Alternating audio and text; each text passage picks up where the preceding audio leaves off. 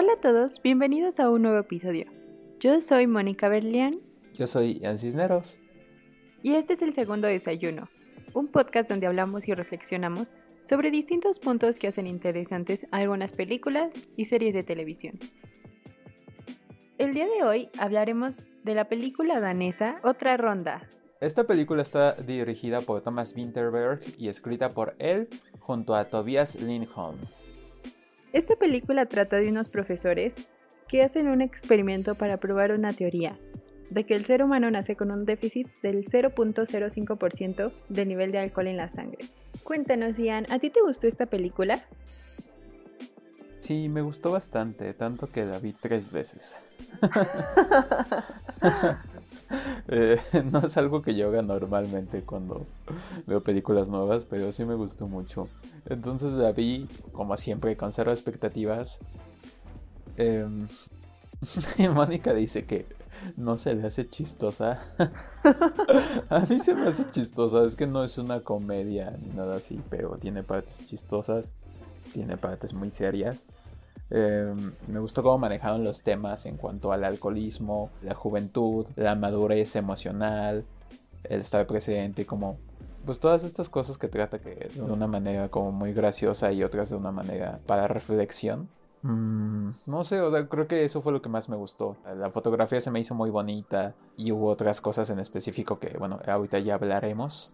Pero dime a ti en general, Mónica, ¿a ti te gustó? Porque, bueno, yo te noté un poquito conflictuada al final y siento que es un poco mi culpa también.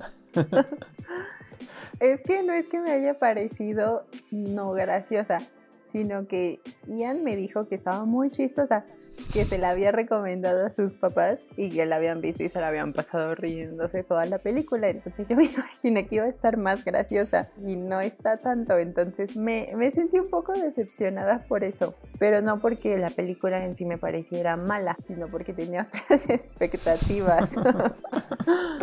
sí tiene momentos chistosos, pero no, no es como para que te estés carcajeando, o sea, no, no es de esa clase de humor.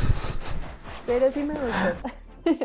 De hecho, terminamos de ver la película y yo así de esto que está bien chafa. No me gustó, pero sentía que tenía algo que me estaba perdiendo, que no estaba alcanzando a apreciar. Y creo que también tiene que ver con que la vi con subtítulos y había muchas palabras que no tenían sentido, o sea, como que estaban mal los subtítulos. Entonces había cosas que me perdí y también como chistes que no entendí por lo mismo. Pero después de pensarla un poquito más, sí me gustó porque me di cuenta de que trataba temas que yo no había visto así como a, la primera al verla, pero mientras más la pensaba era como, sí, sí está bonita, sí está padre. O sea, no es como Ian me dijo que estaba, pero no es mala. Es que yo sufro eso con las películas cuando te quiero recomendar algo, es, es, que no sé qué tanto decirte para mantenerte interesada, pero al mismo tiempo no sugestionarte a que algo va a pasar o que va a ser de cierta manera. Y siento que entre que no te quise decir, eso fue justamente lo que hice. un poquito. Un poquito. Y, sí, caray, o sea, siento que sí nos hizo falta un poco de ese danés nativo que no tenemos para entender mejor la película. Porque sí, de repente los subtítulos eran medio extraños. La vi con subtítulos en inglés la primera vez, la segunda en español y ya la tercera con Mónica en, en inglés otra vez y como que sí hay cosas que se pierden en la traducción y ni siquiera están, o sea, la película no es en inglés, el idioma original no es en inglés, pero hay ciertas cosas que al menos en los subtítulos que yo vi están mejor representadas. Sí, justo a eso me refería lo que dices como que te dejó pensando y como que hubo cosas que no viste que ya le diste un tiempo, la marinaste y las, y las notaste. es muy reflexiva. yo tuve como momentos catárticos mientras veía la película, sobre todo al final. Por eso yo me quedé como muy impactado por ella y me hizo sentir felicidad y nostalgia y tuve muchos, muchos sentimientos. Y mucho de esto que sentí fue gracias al manejo de los temas el, alcoholismo y el consumo del alcohol en general son cosas muy delicadas y que puede ser como tanto algo como una tragedia en una película o algo muy gracioso, como qué pasó ayer o cosas de ese estilo. Yo siento que está, está en el punto exacto en la que es un poco de ambas. Te muestra como todos esos espectros, como pueden mostrar películas de otro tipo de adicciones, pasando de lo bueno a lo malo del exceso de ese consumo. Y sabes, leí acerca del director. Bueno, yo ya había visto una película antes de él que se llama The Hunt, que es con el mismo actor, con Matt Mikkelsen. Me causó muchos sentimientos y es de mis películas favoritas que he visto.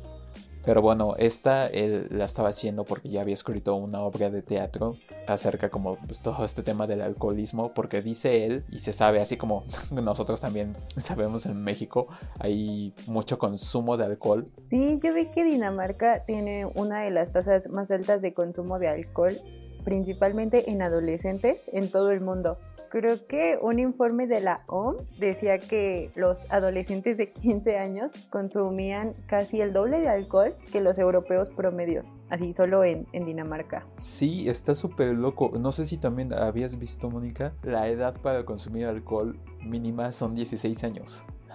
Ajá, que hicieron muchas como nuevas normas para que los adolescentes ya no pudieran comprar alcohol hasta los 18 años, pero que hasta los mismos adultos se oponían a eso porque ellos mismos recordaban que en su juventud se emborracharon y estuvo muy divertido y así, entonces querían que los adolescentes vivieran eso mismo. Bien loco. Sí, no manches, o sea, pienso que incluso si lo cambiaras con leyes en el país es muy difícil cambiarlo porque ya está dentro, es parte de su cultura. Ajá, exacto, sí. Y creo que hasta en un diálogo de la película hablan de eso. Dicen que ahí la gente bebe así como si estuvieran locos. Exacto, lo mencionan como algo, así es como algo pasajero, lo dicen. Pero si dicen así como, no, pues es que no me molesta que tomes, o sea, todo el mundo en Dinamarca toma. Ese no es el problema. Tienen mucha razón. No vivimos en Dinamarca, pero entiendo bien la situación porque en México también la gente toma muchísimo. sí. Ah, sí, entonces te decía, eh, él escribió una obra de teatro acerca de esto y su hija en ese entonces le dijo, papá, pues es que mejor hazlo en una película. Y ella misma le contaba historias que es de hecho como empieza la película con esta carrera que hacen alrededor del lago con las cervezas. Y que ella misma le, le, contó como toda su experiencia con eso. Hasta le dijo que los profesores también estaban ahí con los, con los alumnos ahí tomando y ahí la carrera y todo. Pues es que es muy común allá. No, qué loco. Sí, entonces que ella fue mucha inspiración para la película y lamentablemente falleció su hija en un accidente de automovilístico cuatro días ya habiendo empezado la producción de la película. Entonces iba por un camino todo lo que tenía pensado él junto con el otro escritor de mostrar eh, cómo es la vida y cómo sería si no hubiera alcohol. Y después pasó esto muy fuerte para él y lo cambiaron para hacerlo como una misma celebración de la vida. No nada más a través del alcohol, sino una celebración de la vida en general. No quisiera que le hubiera pasado esa tragedia al director, obviamente. Pero por el cambio del tema la película es aún más bonita y más impactante personalmente. Sé que no soy una persona que consuma alcohol seguido, pero me hizo que yo tuviera mucha introspección y sobre todo a través del protagonista, eh, Martin, por Matt Mikkelsen. Cuéntame tus sentimientos y tus pensamientos alrededor de eso, porque también me dices que te hizo pensar mucho. Y obviamente sin entrar a detalles para que no demos muchos spoilers. Pues a mí me hizo pensar mucho, principalmente a través del protagonista, que vemos que, bueno, el contexto que ya tenemos de la película de que en Dinamarca pues la gente es muy alcohólica desde la adolescencia. Y él es una persona como más reservada y no tiene tantos vicios. Y me hizo pensar en cómo él está en una sociedad en la que se siente no tal cual que se sienta apartado, pero que no, no está ahí haciendo como lo que los demás hacen. Y como poco a poco va entrando un poquito más y se va abriendo a otras cosas, a su misma manera de ser, que tal vez estaba reprimiendo un poco. Se me hizo muy fuerte eso porque pues a través de la película vemos que tiene un cambio fuerte con las personas que lo rodean y cómo todo pasa a través de que se atreve a hacer este experimento en el que tiene que emborrachar casi todo el día. se me hizo muy impactante cómo algo que es nocivo para ti te puede llevar a, tener un efecto positivo en las personas que te rodean, pero a la vez un efecto muy, muy, muy negativo en las personas que están más cercanas a ti. Es como paradójico. Sí, es bastante extraño. Y sabes, también me causa mucho interés la manera en la que tú interpretas al protagonista. Em, porque yo lo veo de una manera distinta. O sea, no es decir que eh, uno de los dos está bien y el otro está mal. Pero son maneras distintas porque yo lo veo como una persona que no vive su vida. Creo que su esposa en una parte lo llama como que él está invisible, como que esto no está ahí. Ajá. Y sí, o sea, él no está presente en el momento. Y no se trata de él ser diferente al resto de la sociedad danesa, está en sus 40, 50 y tiene a sus hijos y su esposa eh, trabaja todo el día y él no está a gusto enseñando en la escuela, se ve que está aburrido todo el tiempo, o sea, solo como que está viviendo día a día sin mucho interés por hacer los días diferentes. Entonces por eso yo también hablo acerca de lo de la celebración de la vida, eh, bueno, del mensaje que cambiaron de la película. Porque sí, o sea, él definitivamente no la estaba disfrutando y a través del alcohol bueno, se entiende eh, lo que pasa de la historia, que no solo es a través del alcohol, sino él, nota muchas cosas que él estaba haciendo incorrectamente en su vida que lo llevaron a sentirse así de miserable. Sí, exacto, es esto que dices y es abrirse a querer hacer un cambio, a querer experimentar algo para ver pues qué sale de esto. Supongo que también él en algún momento pensó que hacer el experimento pues no, no podría hacerlo más miserable de lo que ya se sentía. Creo que eh, él sentía que no tenía mucho que perder. Ajá. Y está interesante cómo lo representan, porque yo de verdad, o sea, cuando veíamos la primera parte de la película donde lo conocemos a él, se me hacía muy aburrido, pero a la vez yo sentía lástima por él. Y esa, esa escena en la que están todos en el restaurante, creo que es de mis favoritas, es bastante larga y es poca conversación entre ellos. Eh, y vemos más como, o sea, sí, su vida se ve aburrida, pero al mismo tiempo hay algo más y tiene problemas en la casa y hubo cosas de su futuro, o bueno, que quería para su futuro que tuvo que abandonar por su familia. Entonces hay como mucho sacrificio personal de él por lo que él siente que ya no está viviendo su vida. Y siento que tiene completo sentido para el personaje que haya tomado la decisión así, no, pues sí, vamos a intentar a ver qué pasa. Sí, ya, yo lo. Ajá, que de hecho él es el primero en tomar la decisión, o sea, no le dice a los demás hasta que ya lo hizo. Sí, a ti también me gustó mucho la interpretación de, del actor, porque sí le creía, o sea, me di cuenta de que estaba bastante aburrido el personaje, pero porque realmente parecía que era un personaje aburrido, o sea, me estaba convenciendo de que sí lo era. y fue así como de, ok, vamos a ver qué más pasa. Y, y sí, en toda la película, sí, me gustó mucho cómo actuó. Es de mis actores favoritos que he visto en cine contemporáneo, Money, porque o sea, yo veo su rostro ah, y ahorita definitivamente está más viejo que en otros papeles que lo he visto. y tiene muchas marcas de expresión, tiene muchas arrugas. Pero si lo ves, no es tan expresivo en realidad en sus papeles. No, exacto, está bien raro eso. está bien raro, pero lo que siempre me ha encantado de él es la sutileza con la que interpreta a sus personajes. O sea, yo lo puedo ver como está triste o feliz o enojado con una simple sonrisa muy discreta o con una mirada. Hay, hay cosas como muy, digamos, minimalistas que hace con su propio rostro para expresarse. Si pensamos como en, actuaciones de teatro, es todo lo contrario. todo lo contrario de lo que verías un actor con una educación tradicional. O sea, no grita, no... Bueno, más allá de... Hay unas partes donde definitivamente el personaje sí tiene que ser como más enojón y más enérgico. Más enérgico, exacto. Y, lo hace bien de cualquier forma, o sea, pero vemos que no se necesita ser exagerado en las expresiones para que la gente entienda por lo que está pasando. Sí, a mí también me gustó mucho eso.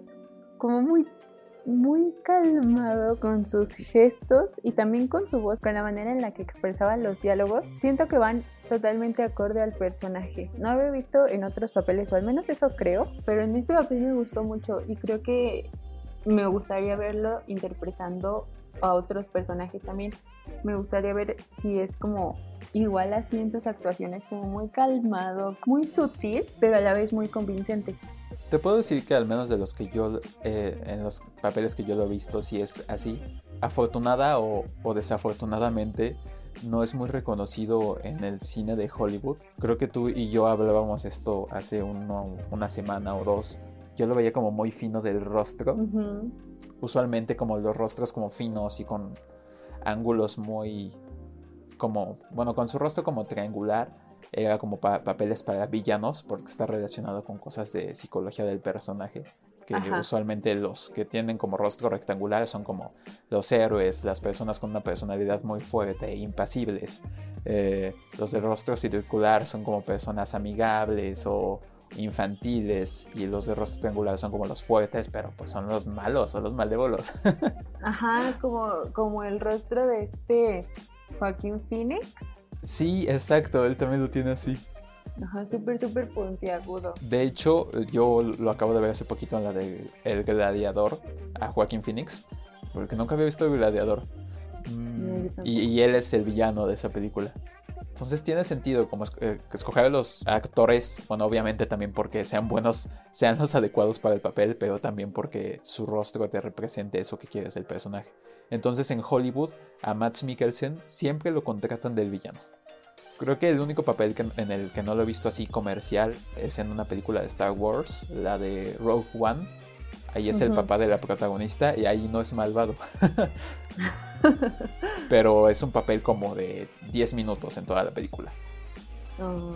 Y, y, digo afortunada o desafortunadamente no es reconocido aquí porque lo podemos tener en papeles más pequeños o de cine no tan comercial donde él puede dar lo mejor que tiene como actor. O sea, no es como. Yo no quisiera verlo en una película de Marvel que sí ha salido. Ah, pues sí lo has visto. Yo pensaba, y tú también pensabas que no, pero lo vimos. Sale la de Doctor, Strange. Ajá. Ajá. Y sale como el malo de Doctor Strange, pero pues en realidad, ¿qué valor tiene ver a un actor tan bueno en un papel así? Eso sí. Y a veces siento que las actuaciones de Hollywood son muy como todas muy similares y a veces no dejan que los actores como que lo den todo, como que exploten su potencial. Sí, y no solo su actuación me pareció buena, sino también la de los otros maestros. Creo que uno de los que me gustó más fue el maestro de educación física, porque sí se pareció a un maestro de educación física. O sea, yo me acuerdo de mi maestro de educación física de la primaria y se parecía mucho a él.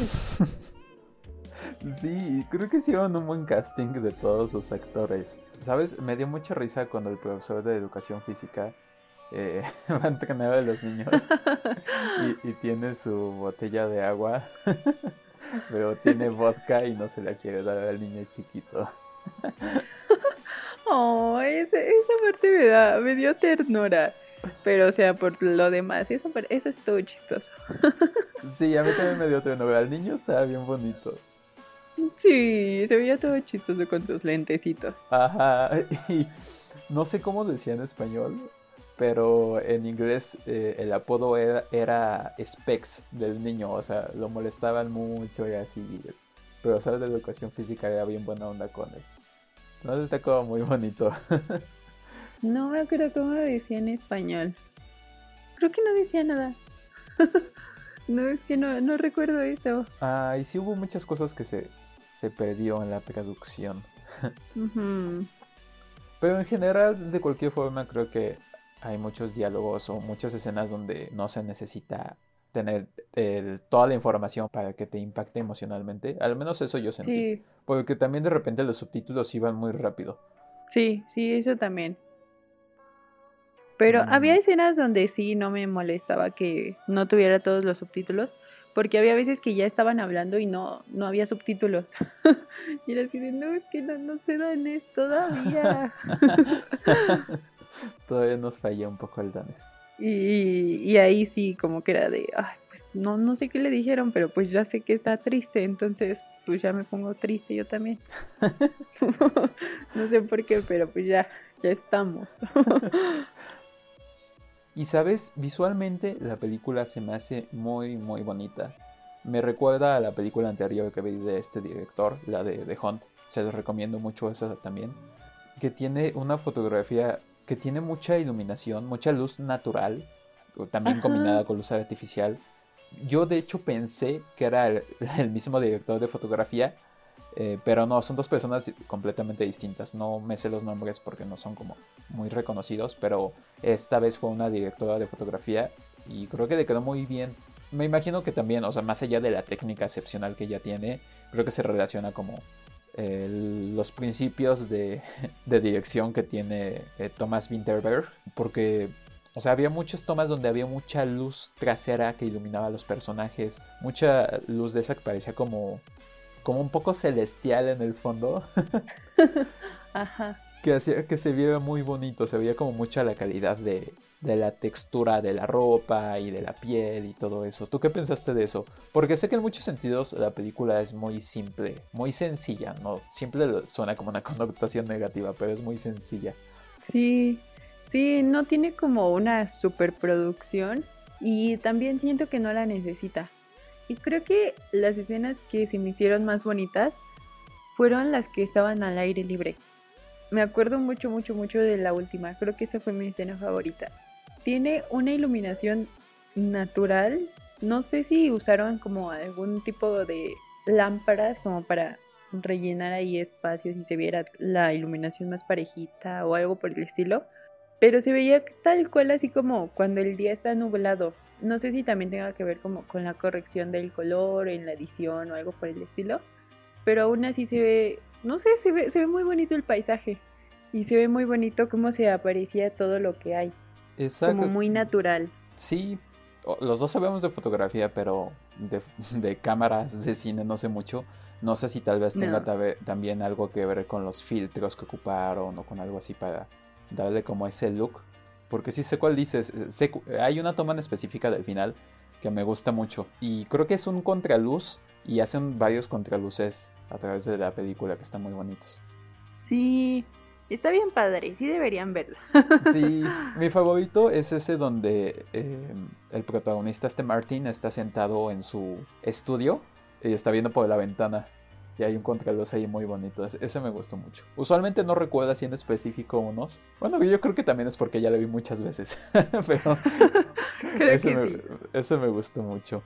Y hablando más específicamente de la película como de qué es sencilla Mónica, cabe mencionar que el director era parte de un movimiento en los noventas junto a Lars von Trier que se llama Dogma 95 que trata acerca como de que estaban en contra del cine de autor que es así como de pues elementos o principios característicos de las películas para mostrar su sello y también en contra de las películas comerciales de altos presupuestos y muchos efectos especiales y escenas de acción.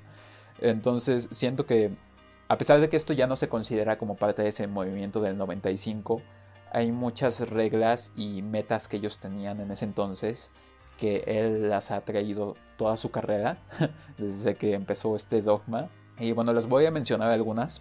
La cámara siempre debe ser manejada con la mano, nada de movimientos que sean más allá como con otras cosas como un dolly. Un dolly. Ajá, o con un con un crane. Un crane, sí, eso es lo que decir, pero no sé cómo se diga en español. un crane o de ese estilo, como cosas muy complicadas que no se pueden hacer con la mano. También sin efectos especiales, sin eh, iluminación extra. Eh, se prohibía ocupar filtros en las cámaras. Nada de acción superficial como peleas o asesinatos o armas que no le aportan nada a la historia que las películas de género no están permitidas dentro de estos estándares, como, no sé, digamos, una comedia romántica o una, una película de terror psicológico. O sea, como no, no encasillarse en tomar elementos en específicos para hacer la historia de un género. La película debía ser eh, de 35 milímetros análoga, entonces hay varias cosas que yo observo de estos estándares que tenían que él maneja en sus películas desde siempre. Y tal vez no todos tal cual, pero siento que permite como una pureza en cierto sentido del cine que te deja apreciar las cosas de una manera distinta. No es lo mismo si vemos, no sé, la más nueva de Spider-Man y si vemos esta película. Definitivamente lo que se le trata de alcanzar es muy distinto, pero creo que también permite que los sentimientos que te evoca sean más puros No sé tú qué piensas de esto, Mónica, porque sé que es algo muy distinto a todo lo que hemos visto para el podcast al menos. Me recordó un poco a cuando vimos Lady Bird, que también es una película, siento yo que muy pura, pero creo que esta se siente como por esa misma línea, pero más profundo.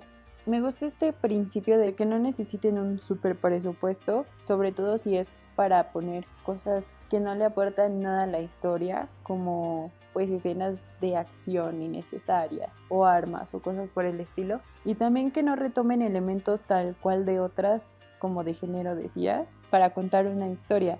Creo que eso te da más pie a que seas más creativo en cómo lo quieres representar, pero a la vez que lo hagas de una manera muy sincera, siento yo, y me gusta la manera en que eso te impacta cuando la ves. Definitivamente te deja una impresión diferente a cualquier otra película que no sea así. Y tal vez podría ser que al principio nos parezcan, como a mí cuando la terminé de ver recientemente, pues como X, pero tiene algo en su misma simpleza que te invita como a reflexionarla. Y creo que esto es algo que no te dejan otras películas, que se empeñan mucho en impresionarte como visualmente nada más. Creo que aquí se hace más rica la historia. Exacto, me recuerda como a personas que van iniciándose en el mundo del cine y compran una cámara cualquiera o sea, bueno, tal vez pensamos en los 50, así que se compraban una Bolex que eran como cámaras que eran fáciles de cargar, de una Bolex de 8 milímetros y era fácil de revelar y la comprabas y ya grababas y hacías tu película a los lugares que pudieras con los medios que tenías a tu alcance. Y tal vez esta película no es enteramente así porque Matt Mikkelsen no es un actor pequeño. sí está bien pagado, no es un actor X reconocido dentro del mundo del cine, al menos de lo de que no es tan comercial. Pero hay ciertas simplezas y ciertas cosas que se, siento que son como en ese entonces. O sea, en realidad todas las locaciones que vemos en la película no son lugares, no son sets, no se están creando en específico para ella. Al menos yo no lo noté. No sé si eh, la casa de Martin sea, porque estaba muy extraña. Tal vez es algo muy de Dinamarca o algo así, pero lo mencionábamos, ¿no? Parecía un trailer. Sí, estaba extraña, estaba como muy compacta. Se veía rara, pero pues sí, tal vez sea como esa arquitectura, tal vez en Dinamarca. O tal vez sí era un trailer. No sabemos. No sabemos, tal vez. o, pienso que incluso es porque no vimos todos los cuartos de la casa y vemos como esas partes que se ven como más encerradas, como más claustrofóbicas que, que hacía que pareciera, o una casa rodante. Bueno, un trailer es una casa rodante, ¿no?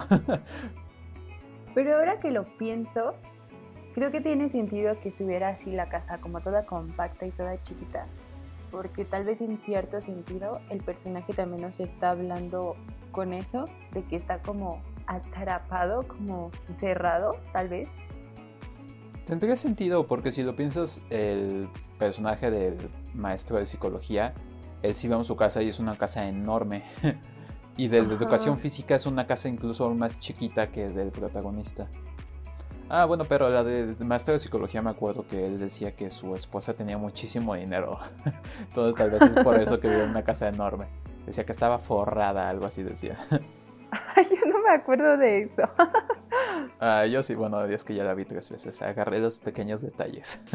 Pero también eso estaba raro porque su casa estaba gigante y tenía así unas ventanas gigantes, gigantes, gigantes que parecían como puertas.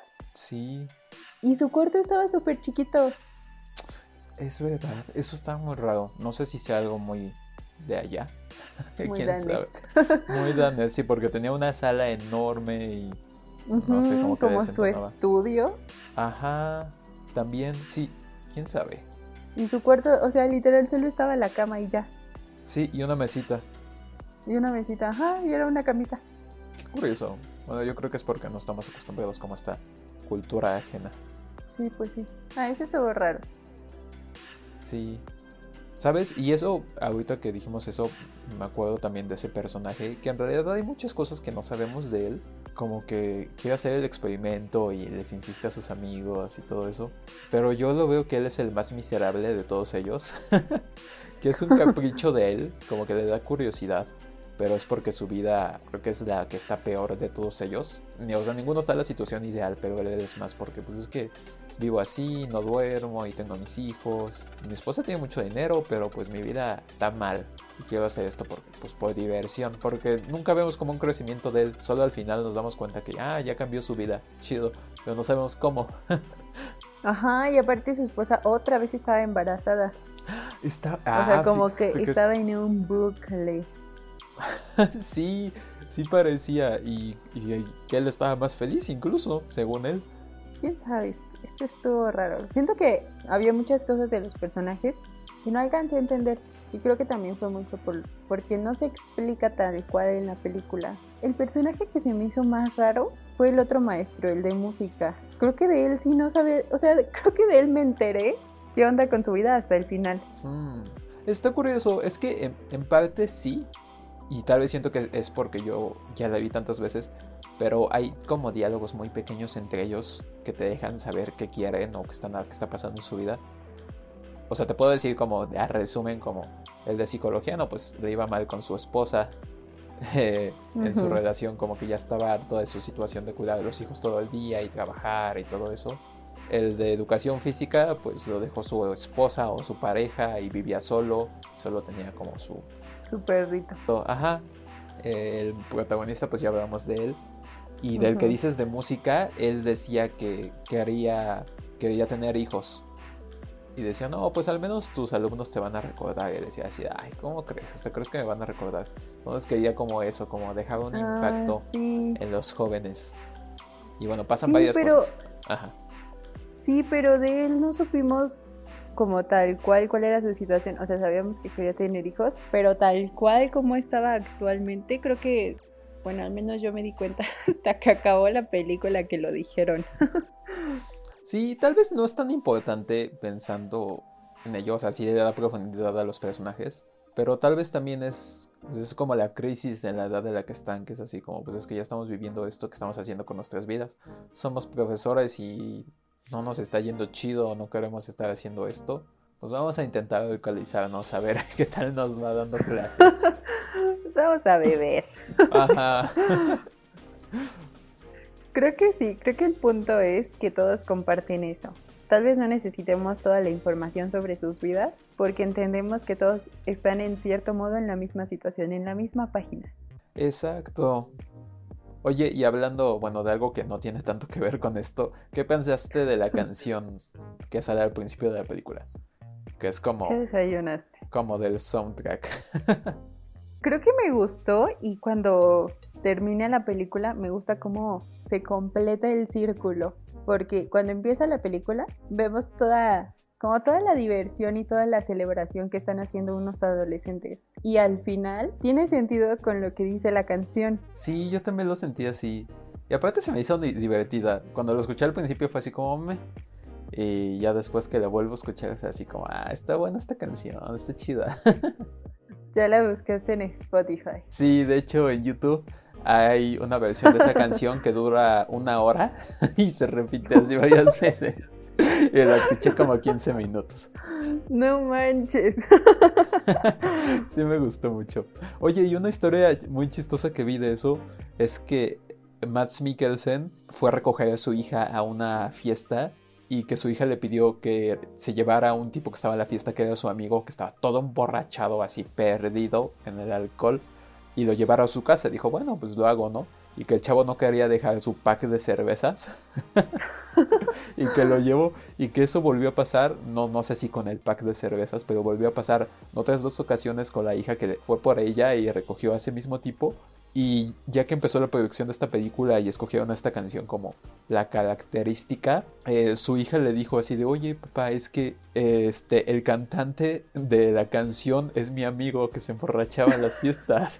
no, no inventes. Sí, entonces él decía así de, no manches, pues o sea, él también veía como el ciclo, así como, no manches, pues aquí ya me lo volví a encontrar. Una película que tiene que ver con el, con el alcohol.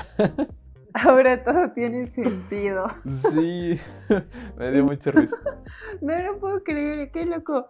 ¿Sabes? Yo vi que durante la grabación, pues obviamente no había nada de alcohol. Se supone que no les puedes dar alcohol a tus actores mientras están grabando. No sé si sea cierto, pero al menos aquí, eh, sí, no, no hubo nada de alcohol involucrado en el rodaje. Pero cuando terminaban de grabar, los cuatro actores se iban así como a un bar y que de hecho hicieron como un pequeño experimento, igual al de la película, pero como por muy poquito tiempo. Y que es que hay una parte donde llevan como este experimento así a un nivel súper intenso y que para hacer esas escenas donde se vieran pues súper embriagados, vieron muchos videos de Charles Chaplin para hacer como los movimientos.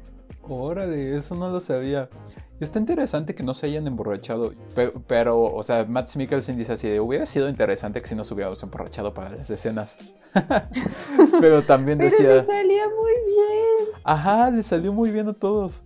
Pero, ¿sabes? Él también decía así, imagínense que si nos hubiéramos emborrachado, hubiéramos tenido que estar borrachos durante ocho horas o algo así, graban mucho tiempo, entonces no, no salían las cuentas. No, y aparte deja eso, o sea, ¿cuántos días estuvieron grabando y en todos estaban borrachos? Exacto, sí, no, no hubiera salido así. Y, siento que les quedó muy bien. A mí sí me daba mucha risa cuando estaban supuestamente borrachos. Creo que la que me da, más me da risa es cuando están bailando en el estudio del maestro de psicología. Ah, ajá. Y que ponen una canción que oh, está divertida y se ponen a bailar y que este de psicología empieza a chiflar y empieza a hacer como, como que se está inflando. Mi escena favorita es la siguiente de esa. Ah, que van al supermercado. sí. A ah, esa parte está muy chistosa. A mí me dio mucha risa esa porque, no sé, se vio muy mexicano y está chiflando. Ay, cierto. sí, hasta me acuerdo que lo dijimos cuando lo estábamos viendo. sí. Oye, y ahorita que decimos de esta escena, algo que noté es que no tiene nada de música más que en los momentos como cumbres, donde deciden emborracharse, al principio de la película y al final. Pero de ahí en fuera no hay mucha musicalización, no hay un score para las escenas. Sí, es cierto. Me gusta porque siento que no lo necesita. Es como parte igual como de la pureza de la película. Al menos a mi parecer. Sí, creo que no me di cuenta porque no le hace falta. Tiene lo necesario con las actuaciones y siento que también mucho, mucho, mucho con los paisajes y con la iluminación, que se transmite lo que te quieren transmitir. O sea, que si es un momento de tensión, no necesitas ahí una banda sonora que te esté tensando todo el tiempo. Exacto. De hecho, creo que toda la música que sale es diegética, si se dice así, de que es música que está presente en el mundo, diegética. sí. diegética suena que es como del proceso de digestión, no. Es diegética, la música diegética, que es música que ellos están escuchando. O sea, al principio los chavos tienen su voz y nota con la canción. Eh, cuando ponen una canción en piano, también la ponen en la computadora, ponen un vinil con la canción cuando se emborrachan, varias cosas. Yo no recuerdo ninguna, más bien yo no recuerdo alguna donde haya música que no sea parte del mundo. Sí, creo que no. Pero bueno, Mónica, en general, ¿recomendarías esta película? ¿Es tu película favorita del 2021? no, no es. Es la única que hemos visto en 2021. ¿Cómo te atreves? No es cierto. ¿Cuál otra hemos visto? hemos visto otra. Ah, la de Soul. sí, pues hicimos un capítulo de ella. ah, pues sí, ¿verdad? ah, bueno, pensándolo así, ¿cuál te gusta más? ¿Soul o esta película? Porque si lo piensas, las dos son como de la celebración de vivir. Hmm.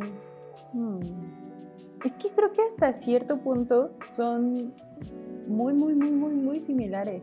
O sea, no idénticas, pero sí son la celebración de vivir y también tienen un personaje que se siente miserable, pero de diferentes maneras, porque uno está como constantemente tratando de, alcanzar sus sueños y el otro está como rendido, ya, ya no sé qué hacer con mi vida, ya solamente estoy aquí en, en piloto automático. Sí. Y creo que esa es una diferencia. Pero en sí el mensaje, creo que ¿quién de los dos me gustó mucho cómo lo trataron. Y en la de Soul también es un maestro. Sí.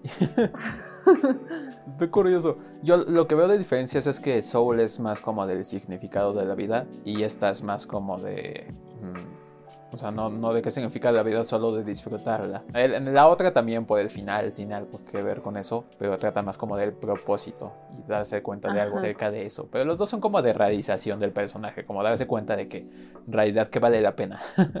Mm, sí, sí, sí. Ay, me gustó más esta. Sí, a mí también. A mí también me gustó más. Entonces, sí es tu película favorita del 2021. De lo que va del 2021, sí. Siento que esta va a terminar siendo mi película favorita de este año. A- a- al menos de aquí a que salga Dune. Eh, Sí, es lo que te iba a decir, es que todavía falta Dune. Y por lo que vi de los cortos, por lo que vi de los personajes, de los actores, va a estar bien padre. Sí, tengo No, expectativas. Tienen que ver el tráiler de Dune, de verdad, tienen que ver. Véanlo, está impresionante. Yo, bueno, sobre todo para mí como fan de las novelas, es todo lo que quería y más. Siento que tengo que ver eventualmente la versión de David Lynch Ay, de no. Dune. Pero es que la intenté ver y no. Es que hay una versión, él dice que. Ah, creo que ya habíamos mencionado esto antes en el podcast, pero que él cedió sus derechos de hacer la última versión de la película en el cine. Entonces alguien más la terminó de editar y no le gustó y Ujú. dijo, no, desde esa película, si acepto hacer una, yo decido el, el último corte de la película. Nadie más lo hace. Porque tuvo muy malas experiencias con eso. Y curiosamente, para los que no saben, esa película la grabaron en México Ah, sí, es en desiertos en México. Y creo que también fueron a los estudios Churubusco a grabar. Ay, sí, sí me había dicho. Ajá. Pero sí, Por eso me llama la atención, pero es que vi un pedazo y fue como, "Ay, no, ¿qué hiciste? ya sé. Siento que hay que verla. Hay que hacer eso que siempre decimos de ver películas malas y entre esas hay que ver esta película. Porque yo vi como 40 Sí. minutos y fue así como, ay, no. Pero si la vemos así como, pues nada más de coto, sí está bien. Sí, hay que ver películas malas. Deberíamos hacer un podcast los viernes hablando de películas malas. Me- un episodio tal vez más chiquito. Me gustaría eso. Que hay que ver, bueno, es que no quiero arruinar, pero hay una película que te decía que viéramos, que hay que ver. Ay, pues es que siempre me dices muchas, no me acuerdo, pero creo que ya sé cuál. Ajá, una que está Mm. así como... Hay un término en inglés que es camp, que es así como algo que parece serio, pero es como en broma. Como series de los ochentas o películas de los ochentas donde, ay, no, es que es súper poderoso y mata a 100 personas, como Chuck Norris. Entonces eso es como camp. Ajá. Así Ah. como algo que es así como, ay, no manches, pero a la vez es chido porque, pues, no es en serio. O sea, como, o sea, es como John, John Wick es un poco de camp, que mata al tipo este con un lápiz, o sea, por favor. Con un lápiz. Ajá. y siento que hay que ver también eh, de esas películas de los tiburones. Los Sharknado. Los Sharknado y los Shark Exorcist y todos esos. Sí, sí deberíamos. Hay que Ah, hacerlo. yo sí quiero. Aunque a nadie le gusten esos episodios. Solo para nosotros. Sí, hay que hacerlo. Bueno, entonces Mónica y yo les recomendamos mucho esta película. Si no la han visto, se pierden de mucho. ¿Por qué no pasamos a hablar, Moni, de nuestro segundo desayuno?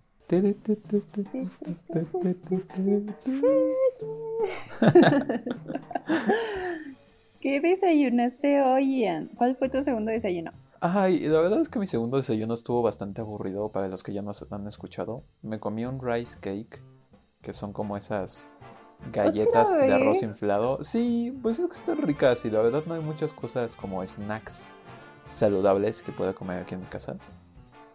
O sea, no es- Deberían comprar papitas de esas que son como horneadas. O de los Sí. churritos que son de arándano. Son saludables, ¿no? churritos de arándano, no son de am- amaranto. Ay, sí, amaranto. sí. Siempre me confundo. No, de, ar- de arándano estarían muy ricos, pero no creo que muy saludables. No, eso no, ya no estaría saludable. Sí, yo creo que vamos a comprar de esos, porque ya, ya, ya basta, ya es, es mi nuevo té chai, o sea, ya no tomo té chai, pero ahora como de estas cosas todos los días. y- Lo sabíamos, el té chai no es tan delicioso como el café. Sí, vamos a lo mismo, ya sabíamos que no. pero Bueno, me gusta el chai porque es saludable. También es café. Es- sí, bueno, en es- exceso no. Y como pudimos ver en esta película, como el alcohol no es bueno en exceso. Nada es bueno en exceso. Sí. Yo me metí a un giveaway de Instagram donde te regalan papitas y snacks saludables por un año. No me acuerdo en dónde me metí, pero es uno de esos perfiles donde te hablan como de estilo de vida saludable, no sé qué. Y ojalá gane, porque nunca gano nada. Ah, Todo el año pasado estuve metiéndome en un montón de giveaways y etiquetaba así hasta a todos mis amigos, cinco, y nunca me gané nada. Y estoy muy triste, ya ni siquiera quería el premio tal cual, ya, ya no era que lo deseara, solamente quería ganar. Y no, pues no. Así que este sí lo quiero, así que espero sí ganarlo. Espero que sí. Bueno, si pensamos entre quién está más salado, si tú o yo, siento que yo. Porque tus giveaways, muchos son. O sea, muchísimas personas comentan. Hubo uno en específico que yo recuerdo que te pasé. Y literal había como 40 comentarios. Y ni así gané. Pero es, ustedes no saben, pero Ian tiene muy buena suerte. Se ha ganado muchas, muchas, muchas, muchas, muchas cosas por internet. Y yo Ah, nunca me sí. gano nada. Excelente punto, eso sí. Bueno, sí creo que estás más salada tú. Tú deberías participar y regalarme el premio. Excelente punto. Vamos a hacer eso. Vamos a ver. Vamos a hacer ese experimento. Yo digo que sí lo voy a ganar. Y ya te lo doy a ti. Va. Yo, mi segundo desayuno de hoy fue un Big Muffin. No es un Big Muffin tal cual de la marca Big Muffin. No sé si todavía existan. y son gigantes. Y mi hermano trajo unos de Sam's, que no son de la misma marca, están diferentes, pero están muy ricos. Y me comí uno, yo como súper, súper, súper despacito. Y me tardé, ayer me comí uno y me tardé una hora comiéndomelo. Pero así entre que estaba platicando con Ian y entre que me lo comía y me tomaba un café. Y hoy en la mañana me, me desayuné. Bueno, fue mi segundo desayuno. Sí, yo lo presencié. Te lo comiste en una hora. Fue muy lento. Me recordaste un video que me gustó mucho. De un grupo. No es nada famoso. Se llama Low. Y tienen un video de una canción que se llama No Comprende. Pero ni siquiera son mexicanos. Creo que son europeos. No sé de dónde. Eh, y el- la canción dura tres minutos y todo el video es una sola cámara con una persona sentada en la mesa comiéndose un pastel completo en esos tres minutos. Eso es tan Andy Warhol de su parte. ¿Verdad? Es como un performance ahí bien extraño. Me gustó. Solo porque está como bien experimental. Ni al caso ver una persona como de tres minutos un pastel. Pero seguro hay un comentario social ahí que, que yo no estoy viendo. Pues puede ser a lo mejor un comentario al performance que hizo Andy Warhol donde se, se sentó y se comió una hamburguesa. Puede ser. Pero aquí es como en exceso porque es un pastel y no está chiquito, no es un pastelito. Se lo come con las manos y todo. Está un poco asqueroso, la verdad, pero me gusta. Ah, puede ser. Y bueno, creo que eso sería todo por el episodio de hoy. Nos da mucho gusto volver a hacer estos episodios después de como dos semanas que no hicimos ninguno. Ay, pero ya es un nuevo año y esperemos que cosas buenas sucedan. No olviden que pueden seguirnos en Instagram. Nos encuentran como segundo 2 desayuno. El 2 ya saben que va con número. Y si este episodio les gustó, le pueden dar manita arriba y cualquier comentario que quieran dejarnos, cualquier duda, cualquier sugerencia, pueden escribirnos aquí abajito en los comentarios o mandarnos un mensaje en Instagram. Siempre respondemos. Pueden escucharnos en YouTube, en Spotify y todas las plataformas de podcast habidas y por haber, como Castbox, Apple Podcast, Google Podcast, Amazon Music y todas esas. Etcétera, etcétera. etcétera, etcétera. Y los exhortamos, por favor, que nos escriban. Eh, yo cada semana quisiera que al menos una persona nos escribiera acerca de una película que le guste mucho y nos dé un comentario o nos diga por qué la tenemos que ver y poda- podamos hablar en vivo. Bueno, no es en vivo para ustedes, pero para nosotros sí. eh, acerca de ella. Sí, eso estaría muy interesante. Bueno, ya, ya queda ahí la invitación hecha, así que los esperamos. Eh. bueno, hasta la próxima. Bye.